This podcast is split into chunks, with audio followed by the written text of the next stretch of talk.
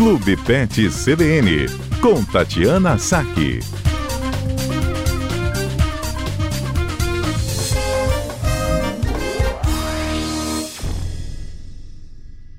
Doutora Tatiana Saque é médica veterinária e está sempre conosco às quartas-feiras. E hoje a presença dela é muito importante porque todos os donos agora de animais domésticos ficam preocupados nessa época do ano, né? porque o cãozinho ou outro animal pode ficar assustado com o barulho dos fogos na virada, no Réveillon. Doutora Tatiane, é... o que, acontece com os animais? A audição deles é mais sensível, enfim. Boa tarde, Mário. Boa tarde, equipe. Boa tarde, ouvintes da CBN. Pois é, a, audição deles é muito mais sensível do que a nossa. É, depois do olfato, é o segundo sentido mais aguçado que eles têm. E é isso que gera esse estresse no animal, assim, doutor? É, é por isso ele tem medo? O que, que acontece? É, eles têm uma sensibilidade bastante importante, né? Então, assim, é, só para ter uma ideia, por exemplo, os, os cães eles têm 18 músculos para movimentar as orelhas em diversas direções né, para fazer realmente a captação do som. E eles e a gente percebe que eles ouvem sons muito antes da gente perceber, eles já percebem a, a, a, a mudança ali no, no, ambiente, já começam a ficar assustados quando a gente nem está percebendo ainda, né?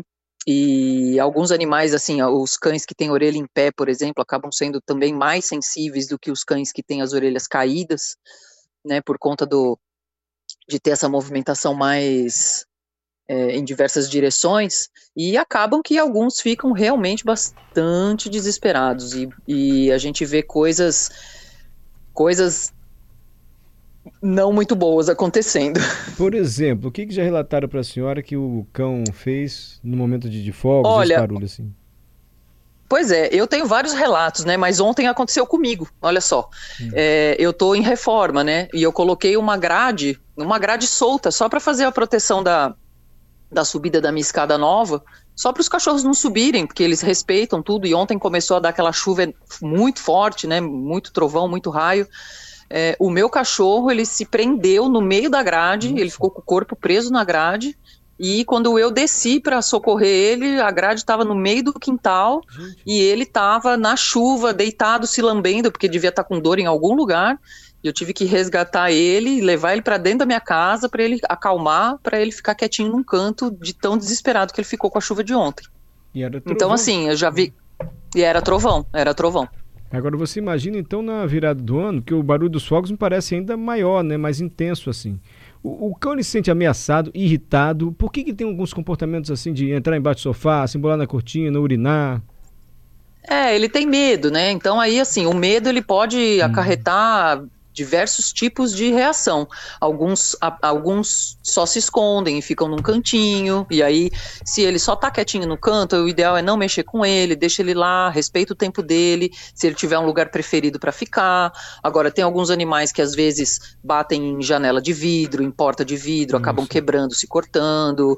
Já tive, eh, já tive conhecimento de cachorro que estava preso na corrente, morreu enforcado, é, por conta de não conseguir se soltar e começou a se enroscar na corrente. É, então, assim, eles acabam realmente tempo, tendo, tendo, diversos tipos de comportamento. Às vezes pode um cachorro brigar com o outro da casa, é, você pode ter um braxcefálico ali que faz uma hipertermia por estresse. Então tem todas essas, tem todas essas possibilidades. Entendi. Agora, doutora, eu acho que a grande preocupação é de quem não vai estar em casa, né? Porque muita gente passa o Réveillon fora de casa, o animal vai ficar sozinho. É, como é que a gente pode preparar um ambiente para que seja menos estressante para ele? O que fazer em situações assim? Porque muita gente vai passar por essa dificuldade. É. A primeira coisa, assim, Mário, se a gente sabe que o, que o cachorro, o gato, ou os animais, eles têm, assim, uma, uma questão importante com fogos, ou com barulho, trovão, é, é preparar um ambiente, tipo, um, um, o lugar onde ele mais gosta de ficar, você pode preparar, você pode deixar aconchegante, colocar a caminha, fechar todas as janelas, diminuir o máximo do som que você conseguir, às vezes, assim, colocar um chumacinho de algodão é, nos ouvidos também para dar uma abafada no som, costuma funcionar bem.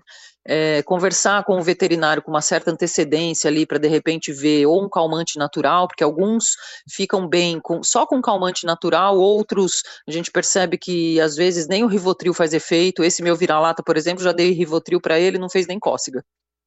Então, é, a gente precisa precisa ter esse cuidado, assim, preparar um ambiente, né, ver aonde que esse animal gosta de ficar, ver se pode acontecer algum acidente naquele ambiente, se ele pode se enroscar em alguma coisa, ou quebrar alguma coisa, né, ou quebrar um vidro, alguma coisa assim, é, e pensar nessa possibilidade de dar um calmante natural ou um calmante específico com a orientação do veterinário, é bem importante.